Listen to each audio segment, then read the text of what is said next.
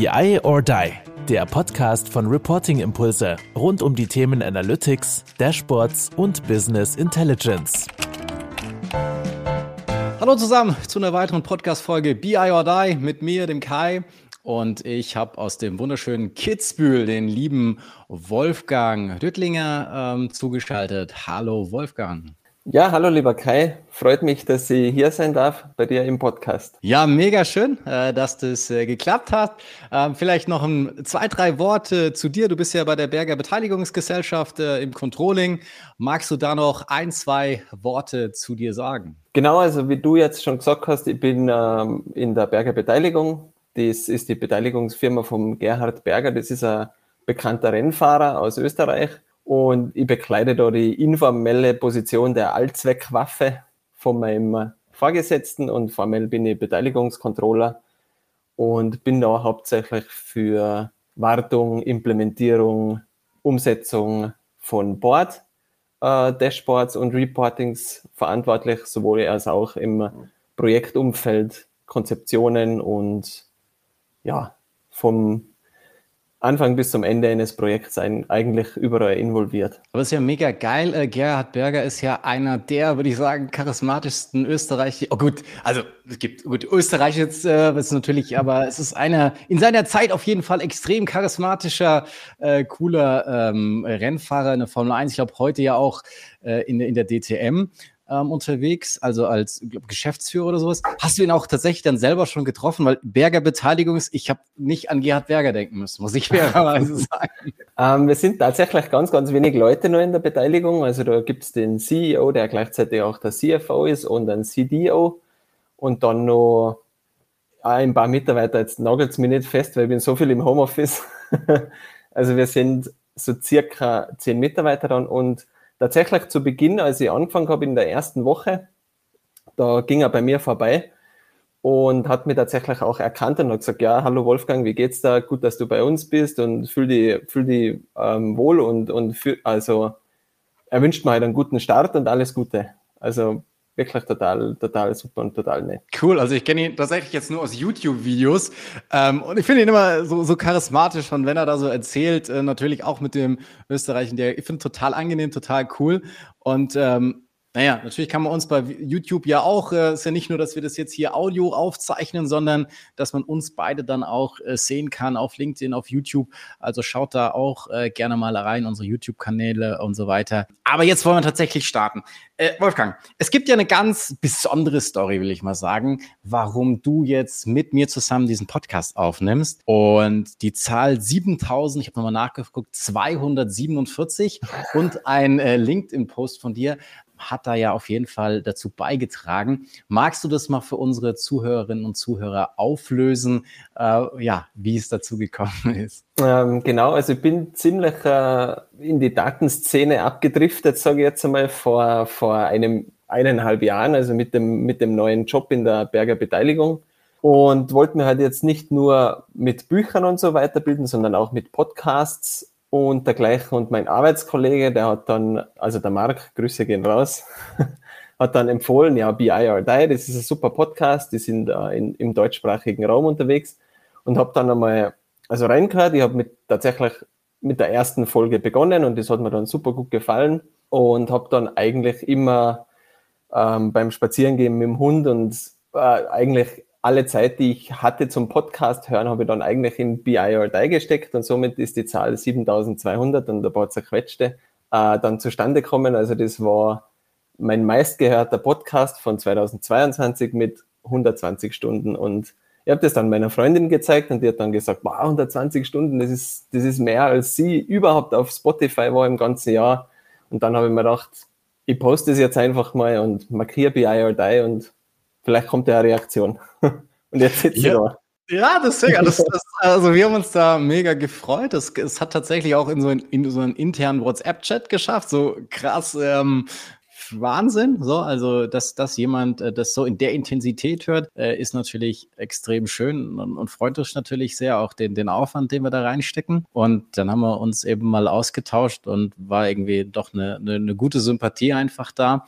Und dann haben wir gedacht, okay, äh, ja, sprechen wir einfach mal drüber, so über, über deine Themen und ja auch ein Stück weit den, den Quereinstieg, den du ja jetzt so in diese Datenwelt dann und Analytics, Controlling-Welt ja auch gegangen bist, hast ja gesagt, so vor ungefähr anderthalb Jahren. Ähm, vorher, ich meine, jetzt würde sagen, okay, was vorher Banker, wir sagen, ja, hast auch relativ viel mit Zahlen und Daten oder, oder äh, zu tun gehabt, aber das war ja gar nicht so äh, in der Intensität, äh, wie du das ähm, heute machst. Ähm, hast dich da ja in sehr, sehr kurzer Zeit auch in, in diese ganzen Sachen jetzt äh, reingearbeitet. Bist, glaube auch knapp Ü30, wenn ich äh, äh, mich noch ganz richtig erinnere und ähm, hast diesen spannenden Weg eingeschlagen, aber jetzt ja auch nicht nur, dass du so ganz, ganz obendran kratzt, sondern du machst hier multidimensionale, relationale Datenmodellierung, Berichterstellung, arbeitest mit Python, also schon in dieser kurzen Zeit, glaube ich, ähm, relativ beeindruckend. Hast jetzt ja auch parallel nochmal ein Masterstudium äh, zu Data Science und Intelligent Analytics ähm, an der FH Kufstein äh, begonnen. Von dem her finde ich das extrem krass, äh, was du da in dieser kurzen Zeit einfach bewegt hast oder diese, okay, ich mache da noch mal, dive da einfach noch mal ein komplett neues Feld rein. Was bedeutet für dich Lernen? Ewige Vorworte jetzt von mir. Welche Methodiken ähm, verwendest du da für dich und was kannst du einfach so anderen Quereinsteigern, die das vielleicht hören, äh, mitgeben? Fand ich einen sehr, sehr spannenden Impuls, den du mir auch damals schon gegeben hast im Vorgespräch. Ja, ähm, ganz gern. Also, wie du auch schon gesagt hast, ich bin jetzt äh, über 30, also ich bin jetzt 32 und das heißt dann rückgerechnet, meine Datenreise hat mit 31 erst begonnen, also relativ spät. Ich habe zwar vorher schon mal ein bisschen in, in, in das quantitative Feld geschnuppert, also ich habe mal kurz Mathematik studiert, das war aber dann nicht so sehr lang und nicht so in die Tiefe. Und also meine Lerntechniken oder also meine Lernmethoden, die ich jetzt auch noch anwende, sind eigentlich schon vor meiner Datenreise entstanden. Also die habe ich quasi mitgenommen aus den Finance-Themen, mit denen ich mich zuvor beschäftigt habe, als, als, als Banker sozusagen. Und ein großes Steckenpferd ist dabei einfach Anki.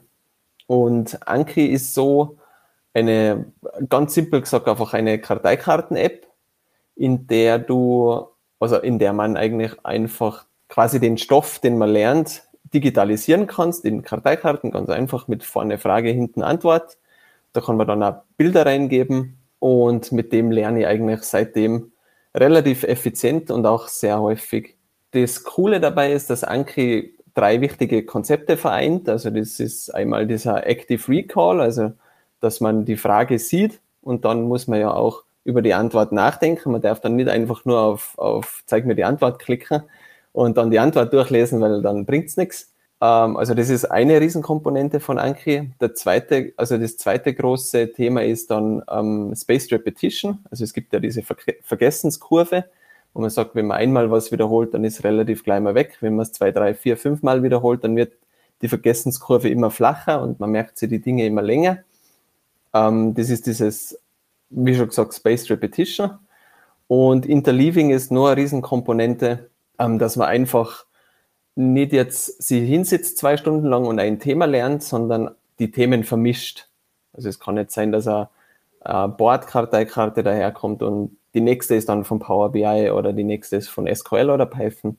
Und mit dem kriegen wir eigentlich relativ, sage ich jetzt einmal, lerntechnisch weit. Und diese drei Komponenten, die sind auch ja, sag jetzt mal, wissenschaftlich erwiesenermaßen effiziente Lernmethoden. Genau. Wie viele Lernkarten hast du denn so insgesamt in, in deinem Portfolio? Und was kann ich mir so drunter vorstellen, was da also auf so verschiedenen Karten äh, an Fragen, aber auch an Antworten äh, draufsteht? Du hast ja jetzt Power BI Board, äh, Python so genannt da einfach nochmal ein paar, paar Einblicke zu geben. Mm, ja, das war tatsächlich auch, ähm, da bin ich nicht wenig stolz drauf. Das war ein bisschen so ein Meilenstein, dass ich dann auch gesagt habe, heuer im September, jetzt habe ich genug eigentlich Karteikarten angesammelt, dass ich die mal mit meinen Arbeitskollegen und mit meinen Studienkollegen teile.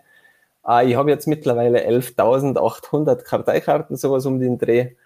Ähm, die werden nicht alle gelernt, also macht euch keine Sorgen, ich sitze nicht jeden Tag da und mache 11.900 Karteikarten.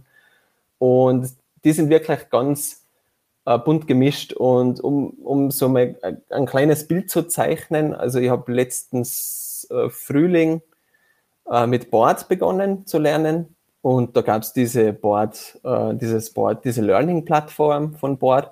Und die habe ich einfach von A bis Z durchgemacht und den Stoff, der da drin ist, in die Karteikarten mehr oder weniger komprimiert. Also da kann jetzt sein, mh, hm, kann jetzt daherkommen, was ist der Unterschied zwischen einem relationalen und multidimensionalen Dat also Datenmodell oder wie funktioniert der Modellierungsworkflow in Board.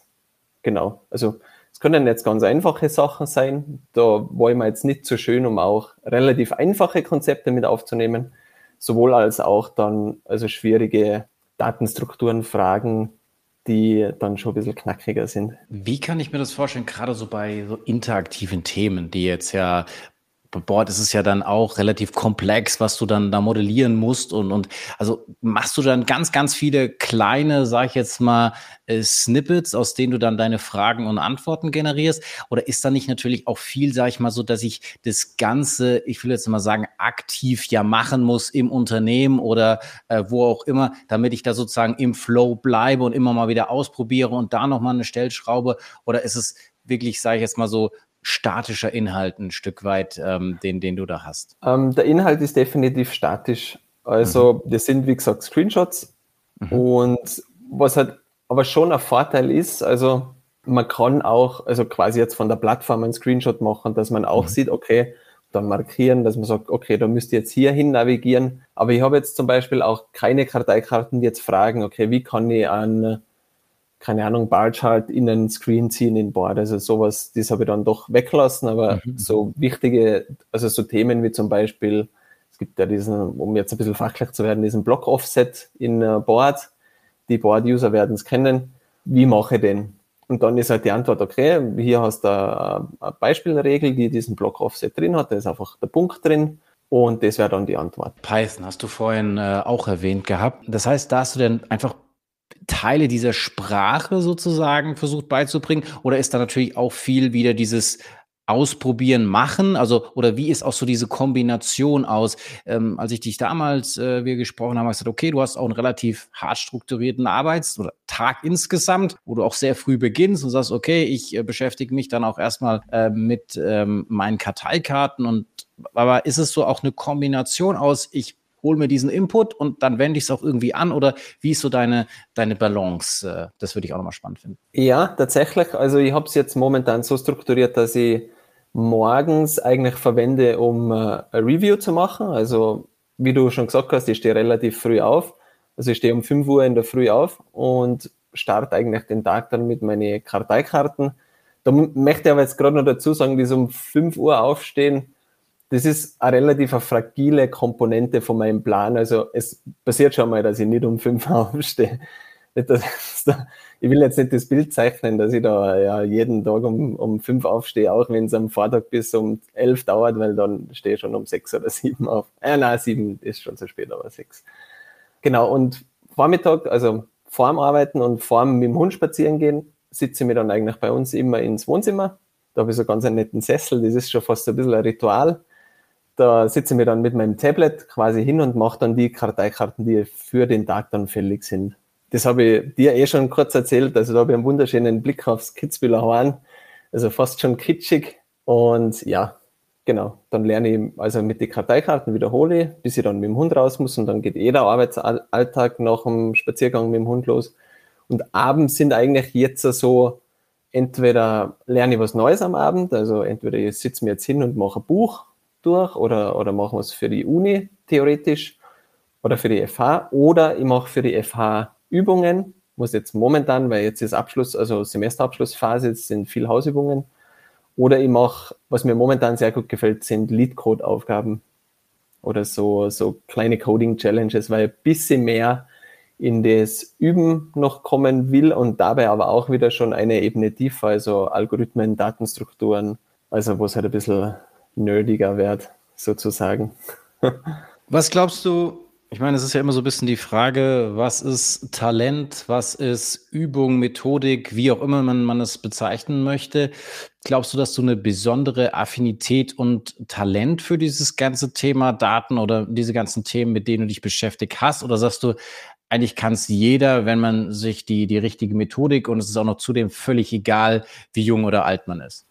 Da habe ich relativ äh, äh, wahrscheinlich jetzt eine polarisierende Meinung. Also also ich sehe mich nicht als, als, als talentiert auf dem Gebiet. Also ich würde jetzt wahrscheinlich, könnte bei der Tür rausgehen und über meine eigenen Füße stolpern und auf die Nase fallen. Aber es ist dies, die Motivation einfach und, und, und dieser, diese, dieser Wille einfach, was Neues zu lernen, die richtigen Methoden dann zu finden und die richtigen Methoden anwenden, dann ist aus meiner Sicht eigentlich jeder dazu, in jeder Lebenslage dazu befähigt, sich schnell und effizient äh, Dinge anzueignen. Es sei denn natürlich, man ist wirklich gesundheitlich eingeschränkt. Genau, also, und ich meine, klar, gewisse zeitliche Komponente, die, die musst du natürlich auch irgendwie in irgendeiner Art und Weise aufbringen können. Aber ich finde so dieses Thema Motivation da auch ähm, extrem spannend, extrem entscheidend, weil wir beobachten das ja auch in unseren Projekten, dass eigentlich der Erfolg von so einem Projekt nicht mehr daran scheitert, dass die Technologie nicht reif genug ist oder die Technologie, sag ich mal, Probleme verursacht, sondern es scheitert eher an den Menschen, die diese Technologie nutzen müssen oder dürfen. Und deswegen ist ja auch immer so, sagen wir in a nutshell gesagt, man muss die Leute finden, die wirklich Bock haben auf diese Themen, die Themen auch dann vorantreiben und dann sagen, naja gut, es mag da links, rechts auch andere geben, aber auf die konzentrieren wir uns erstmal nicht. Und deswegen finde ich es auch wieder, wie du sagtest, eigentlich kann es jeder, finde ich eine geile Aussage in dem Sinne, jeder, der sich mit Data und Analytics beschäftigen will, gestern habe ich wieder gesehen, er gibt irgendwie 50.000 offene Jobs äh, irgendwie in Deutschland zu, zu diesem Thema. Also kann in dem Sinne auch jeder, der jetzt meint, okay, ist irgendwie geil, kann da irgendwie was reißen und unabhängig, wie alt ich bin, äh, welchen Background ich habe, ob ich Banker war, ob ich was, was, egal was, kannst du in diesen, in diesen, diesen Weg letztendlich einschlagen. Natürlich brauchst du deine Methodik und ähm, musst da natürlich auch gewillt sein und diese Motivation haben. Und da wäre nochmal diese Frage, ja, wie findest du diese Motivation oder wie motivierst du dich, da, keine Ahnung, um 5 Uhr aufzustehen, äh, die Anführungsstrichen langweiligen Karten äh, dir anzuschauen und, äh, und dann äh, ins Geschäft zu gehen, da Board, Python, whatever zu machen und danach nochmal noch mal Aufgaben zu machen und dann auch zwischendurch äh, 120 äh, Stunden äh, BI or Die zu hören. Eine wichtige Komponente sicher ist erstens, ich finde es nicht langweilig. Also mir, also das, das, das gefällt mir einfach und, und keine, ich habe da einfach, ich habe da einfach mördermäßig Spaß auch dran, diese, diese, diese auch mir komplexeren Themen ein bisschen anzuschauen. Ähm, und das zweite ist tatsächlich, da würde ich jetzt auf, hm, auf so, ja, wie soll ich denn sagen? Es ist fast schon ein bisschen klischeehaft. Also dieser, dieser positive innere Dialog. Also du musst, oder ich will jetzt, also man muss, man muss es nicht, aber man kann mit positiven internen Dialog sehr, sehr viel steuern. Und der Andrew Huberman gibt es da, von dem höre ich auch. Also dem sein Podcast ist der nächste auf meiner Liste, den ich durchhören will. Der sagt ja, man kann die Dopaminausschüttung, um das jetzt einmal ganz klar bei, beim Namen zu nennen, verschieben von, wenn ein Event fertig ist und quasi der, der, die Belohnung so quasi kommt, wenn etwas erledigt ist, auf den Zeitpunkt der Ausführung. So dass ich zum Beispiel, wenn ich jetzt eine extrem hart beim Arbeiten bin oder irgendeine extra Meile gehen will in der Arbeit und das fällt mir nicht leicht, dann kann ich mit internen Dialog, wo ich sage, okay, das, eigentlich gefällt mir das und eigentlich ist das cool und ich kann mich da jetzt wirklich reinfuchsen und, und, und let's go, kann man sich schon so weit bewegen, dass das nächste Mal, in der so eine Situation auftritt, das nicht mehr so schmerzhaft ist als beim ersten Mal. Und ich denke, das ist eine wichtige Komponente und das ist auch diese, diese ganze äh, Theorie oder dieses ganze Konzept hinter Growth Mindset, dieses, dieses Wachstums, diese Wachstumseinstellung, dass man sagt, okay, der Weg ist das Ziel, um das nochmal äh, abzurunden, also abschließend nochmal mit dieser Phrase zu ist, eine, ist, einem Namen, einen Namen zu geben. Ja, sorry. Es ist eine extrem gute Phrase, weil es ist am Ende des Tages nichts wert, wenn ich nur irgendeine Idee habe, im Sinne von, okay, ich möchte der größte Python-Entwickler ähm, aller Zeiten werden oder, oder was auch immer dein, dein, dein konkretes Ziel ist.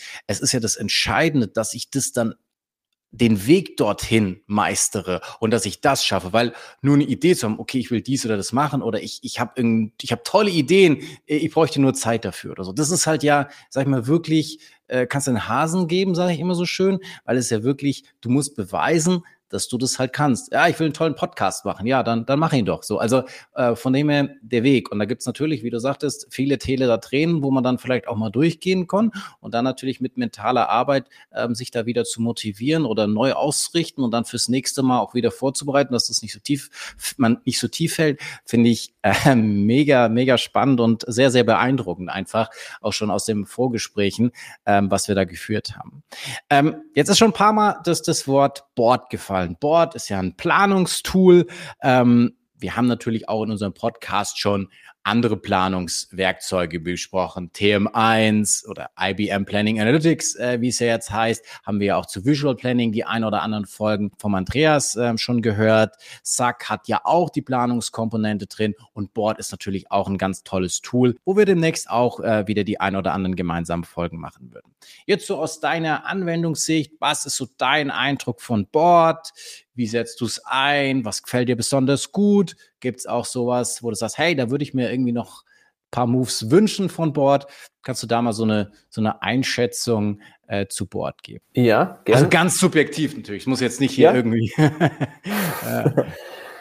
ähm, das ist, und interessanterweise habe ich auch schon mit Board Consultants ähm, gesprochen darüber und die, die, haben auch also meine, meine, meine subjektive Wahrnehmung geteilt. Also ich fand es persönlich zu Beginn schwer zu lernen. Mhm. Also speziell auch, wenn man von, von Excel, von Power BI kommt, weil das, sage ich jetzt einmal, hat ja jeder oder kann ja, hat ja jeder darauf Zugriff.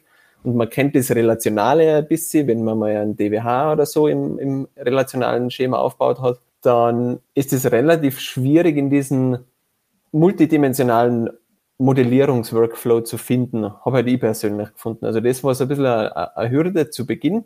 Und was aber dann relativ cool ist und auch sicher die Stärke von Board, also man kann einfach extrem viel machen. Also es ist ohne, sage ich jetzt einmal, Erweiterungen, die es ja für, für Power BI en masse gibt, relativ also mächtig. Also man kann wirklich viel machen. Und auch diese, diese Funktionen, dass man in Cubes dann selber Werte reinschreiben kann mit der Dateneingabe oder ähm, diese Writebacks in die Datenbank, das sind sicher auch die Klassiker, die man auch als Stärken von Board benennen kann, die man sonst ja, also ich kenne außer Board und Power BI, okay, ich habe mein Tableau ein bisschen gemacht, aber dieses, eben diese Dateneingabe habe ich so noch nie gesehen, also woanders. Und dann ist eigentlich, also wenn man das einmal gewohnt ist, diese multidimensionale Modellierung in Bord, diesen Modellierungsworkflow, dann ist eigentlich wirklich super zum Arbeiten. Man muss nur mal die ganzen Begriffe kennen und wissen, wo man hinklickt. Sehr gut. Und für was setzt du es äh, aktuell ein? Also wir haben es jetzt äh, im Einsatz schon länger fürs Reporting, also fürs, mhm. sage ich jetzt einmal, Standard-Reporting, diese für die Sure Fixes, die Berichte. Und es ist jetzt noch dazugekommen die Planung und Forecasting. Und wir machen auch natürlich, da wir ja Beteiligung sind und mehrere Firmen dann konsolidieren müssen, nutzen wir es jetzt dann in Zukunft auch für die Konsolidierung. Aber Forecasting zum Beispiel und Konsolidierung ist jetzt noch in, also in Arbeit. Also die sind, das sind noch keine fertigen Module. Also die sind noch nicht vollständig abgeschlossen im Projekt. Da sind wir jetzt gerade dabei. Und beim Reporting ist mittlerweile so, dass das ich betreue für, also in Board. Natürlich haben da die Developer von Board viel, viel Vorleistung geleistet und haben auch die, zumindest, also auch die komplexesten Berichte zu Beginn einmal aufgesetzt und die sind jetzt aber bei mir in der, also erstens einmal in der Wartung und zweitens einmal in der Erweiterung. Also wir haben da neue Berichte, neue Berichte dazugeben und auch, sind auch dabei, jetzt gerade noch ein Dashboard aufzubauen, weil das haben wir jetzt bisher noch ein bisschen hinten angestellt, bis einmal diese Standard-Reports stehen, weil wir kommen ja wirklich vom Aufbau des DWHs von null mehr oder weniger. Und ja, das sind ja, das habe ich auch immer sehr, sehr stark auch als, als äh, Stärke von Board wahrgenommen. Auch wenn ich ja in Toolauswahl oder sowas war, wirklich auch so die Zusammenarbeit mit Board Consulting, dass sie wirklich, ja, wir, wir machen das gemeinsam. Wir wollen dir nicht in Anführungsstrichen nur das, das Tool verkaufen, sondern wir wollen es mit dir auch wirklich äh, live kriegen. Wir wollen es mit dir auf die Straße bekommen. Das fand ich schon immer äh, einen, einen tollen Punkt. Und natürlich, wie du auch gesagt hast, äh, brutalste Flexibilität und natürlich über die sag ich mal, ganzen Komponenten, die du schon genannt hast, Planung, Report, alles eben in einem Tool. Und das ist natürlich, finde ich, ähm, schon sehr, sehr, sehr spannend. Aber okay, hast du ja auch gesagt, man muss dann erstmal gerade in die Multidimensionalität äh, reinkommen. Gut, kann ja natürlich der eine oder andere schon auch natürlich mitbringen. Aber natürlich, gerade wenn man so vielleicht so Richtung Controlling denkt, dann ist es sicherlich äh, auch nicht nur für dich äh, vermutlich vielleicht eine Hürde. Ähm, von dem her, ja, sehr, sehr cool, dass du das da so beschrieben hast. Jetzt vielleicht nochmal eine, eine andere Sache. Wir haben vorhin ja gesagt, wie gesagt, bist tatsächlich ja Beteiligungskontroller und hast dich trotzdem ja, äh, wir haben es schon mal angerissen, mit Python, mit, mit SQL, ähm, ja, intensiv beschäftigt. Ähm, da vielleicht nochmal so deine Motivation. Warum hast du das getan? Ähm, wie bist du es angegangen? Und ja, was nutzt es dir im Daily Controlling Business? Vorweg würde ich jetzt einmal schicken, dass ich glaube jetzt nicht viel in typischen Controlling-Tätigkeiten jetzt bin. Mhm. Weil was wir jetzt wirklich im Projektumfeld oder ich zum Beispiel hauptsächlich, hauptsächlich gemacht habe, waren einfach Produkte aus dem Projekt herausbringen und diese dann in die Linie integrieren. Also wir haben ähm, gewisse Verrechnungstools baut für die Firmen, wir haben gewisse SQL-Abfragen baut für die Firmen. Also gut, die habe jetzt eigentlich ich baut in dem Fall. Und ich weiß jetzt gar nicht, ob ich, wenn ich jetzt typische Controlling-Tätigkeiten machen würde, ob ich diese Tiefe, die ich jetzt mittlerweile auch schon habe, von SQL-Fähigkeiten und Python tatsächlich brauchen würde. Natürlich, gewisse Automatisierungen sind immer gut, aber da tut mir jetzt tatsächlich ein bisschen schwer, das zu, mhm. zu, zu, also das Kind beim Namen zu nennen, weil ich ja wirklich auch nicht viel Controlling-Erfahrung habe. Und erwachsen ist dieses ganze Learning bei mir aus, immer aus diesem immer aus der Situation, dass ich was gesehen habe und habe mir gedacht, ah, das könnte ich eigentlich nutzen. Also da hat der BI-Entwickler äh, SQL-Abfrage gemacht und habe mir gedacht, ah, das könnte ich eigentlich nutzen. und dann ist halt so mit dem Learning losgegangen und da habe ich wirklich tatsächlich auch ein größeres Projekt schon umgesetzt, ist, wo ich aus unserer OLTB, also aus, einem, aus, einem, aus einer Datenbank, die eigentlich für Transaktionen, aus einem, also aus einem Programm, das bei uns genutzt wird aus dem Transportmanagement-Programm, eine SQL-Abfrage gemacht habe, die dir quasi Buchungsfiles komplett automatisiert erstellt. Also da, das sind 150 bis 200 Buchungssätze pro Monat. Da drückst du mittlerweile nur noch auf einen Knopf und dann fallen die mehr oder weniger aus dem Developer raus. Aber ich meine, was, was, was du ja da auch sagst, ich meine, dass es immer mehr auch diese Verschmelzung, also was ist Controlling, was ist BI, IT, wie auch immer, wie man es, wie man es, Data Science, äh, keine Ahnung, ähm, dass da auch letztendlich, gerade wenn du ja auch in einem kleineren Konstrukt äh, unterwegs bist, aber auch in den größeren, dass es da immer stärkere Verzahnungen letztendlich gibt und dass es nicht mehr dieses gibt, okay, äh, das, das will ich jetzt aber nicht machen oder da bin ich jetzt aber hier zu Controlling oder wie auch immer. Und das finde ich ist auch nochmal eine geile Message letztendlich, dass das einfach irgendwo zusammengehört. Und wenn ich natürlich dann als Person noch beide Fähigkeiten irgendwie in einer Person vereinigen kann, dann bin ich natürlich nur am, am, am besten aufgestellt. Natürlich, diese Vermittlerpositionen sind sowieso ja auch erstens rar gesät und auch, auch extrem wichtig, die, diese, diese Brücken dann zu bauen. Aber wenn ich es natürlich dann als Person selbst noch ausfüllen kann und dann diesen, diesen Hunger habe, ich habe da jetzt was von einem, von einem BIler gesehen und, und ich beiß mich da jetzt durch und, und will das auch zu durchdringen und dann vielleicht noch zu optimieren oder in anderen Situationen einzusetzen, das ist natürlich schon äh, extrem geil. Jetzt ist mir gerade noch was auf die Schnelle eingefallen, weil du das angesprochen hast, optimieren. Ich mhm. denke, das ist, das ist der, der Knackpunkt, wo man sagt, okay, das sind jetzt zum Beispiel SQL oder Python-Fähigkeiten, die ein Controller nutzen kann, um sein, seine Arbeitsroutine einfach zu verbessern. Also optimieren, denke ich, ist da das Stichwort, weil eben, wie gesagt, du kannst mit SQL komplette Buchungsfiles äh, automatisiert generieren lassen, wo du sonst halt sitzt und die, die eingibst. Willst du noch ein, zwei Sachen zu, zu Python sagen? Dann, dann machen wir Deckel drauf. Passt, gern.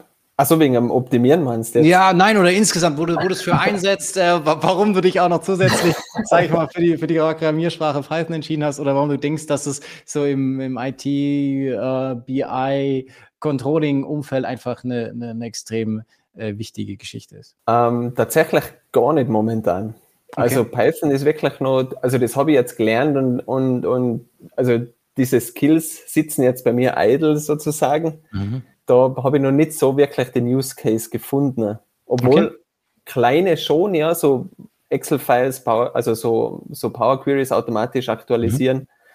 Das schon, aber jetzt noch nicht wirklich was, wo man sagt, okay, das ist jetzt, äh, da, das hat jetzt Umf sozusagen. Okay. Da bin ich jetzt eher nur beim Spiele und äh, Rätsel lösen, Spiele programmieren.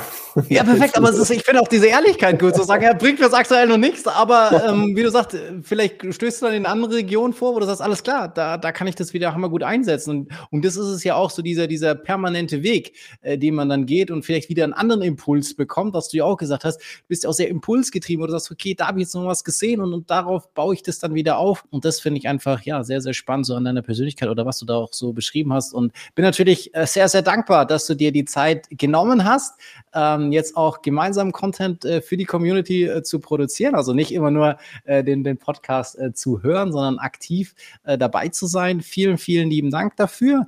Und natürlich, äh, wie jeder in diesem Podcast, darfst du natürlich die, die letzten Worte sprechen. Ich sage natürlich nochmal, äh, falls du ihn irgendwann nochmal siehst, äh, liebe Grüße auch an, an Gerhard Berger. Und ähm, Marc hast du, glaube ich, schon gegrüßt, äh, der dich auf den Podcast gebracht hat. Aber was auch immer du jetzt noch sagen möchtest, bitte bedank dich nicht. Das äh, solltest du ja aber auch schon in den vielen Folgen dann äh, gehört haben, dass wir das nicht so mögen. Und äh, in dem Sinne, die letzten Worte liegen bei dir. Ich sag schon mal Tschüss und ja, schöne Grüße nach Österreich. Vielen Dank. Wie jedem Teilnehmer ist mir das jetzt auch passiert oder zu viel. Ah, ich würde tatsächlich die Chance jetzt nutzen, um einmal Danke zu sagen, speziell zu meiner Freundin. Ah, die hat mich sehr, sehr viel unterstützt in meinen ah, Lernwegen und mich auch an notwendiger Stelle mal ein bisschen angestupst. So, let's go. Auch möchte ich mich bedanken bei meiner Familie, die mich natürlich auch immer sehr gut unterstützen. Und dann tatsächlich noch bei jemandem, der mein meine Arbeitsweise sehr geprägt hat in den letzten eineinhalb Jahren, also seit ich bei dem Projekt bin in, äh, in der Bergerbeteiligung. Ähm, und zwar, das ist ein Consultant von Harvard, das wäre Michael Schweiß, den würde ich da jetzt noch gern grüßen. Ähm, der hat viel, der ist viel extra Meilen mit mir gegangen, der hat mir viel gelernt, der hat mich mit stoischer Geduld abgeholt zu Beginn des Projekts und dafür einfach nochmal danke. Und jetzt auch danke dir, dass ich da sein darf. Hat mich mega gefreut. Und ja, the show must go on. Perfekt. Und das ist vielleicht ja dann noch das Ökosystem, was du ja jetzt ein Stück weit auch noch mit einbezogen hast, zu dem, zu der Methodik, äh, zu dem Ganzen, was wir da besprochen haben. In dem Sinne, ganz, ganz lieben Dank und auf bald. Ciao, ciao. Ciao, ciao. Das war BI or Die, der Podcast von Reporting Impulse. Danke, dass ihr auch diesmal wieder mit dabei wart. Wenn es euch gefallen hat, dann hinterlasst uns doch eine gute Bewertung. Und abonniert den Podcast, um keine weitere Folge zu verpassen. Bis zum nächsten Mal.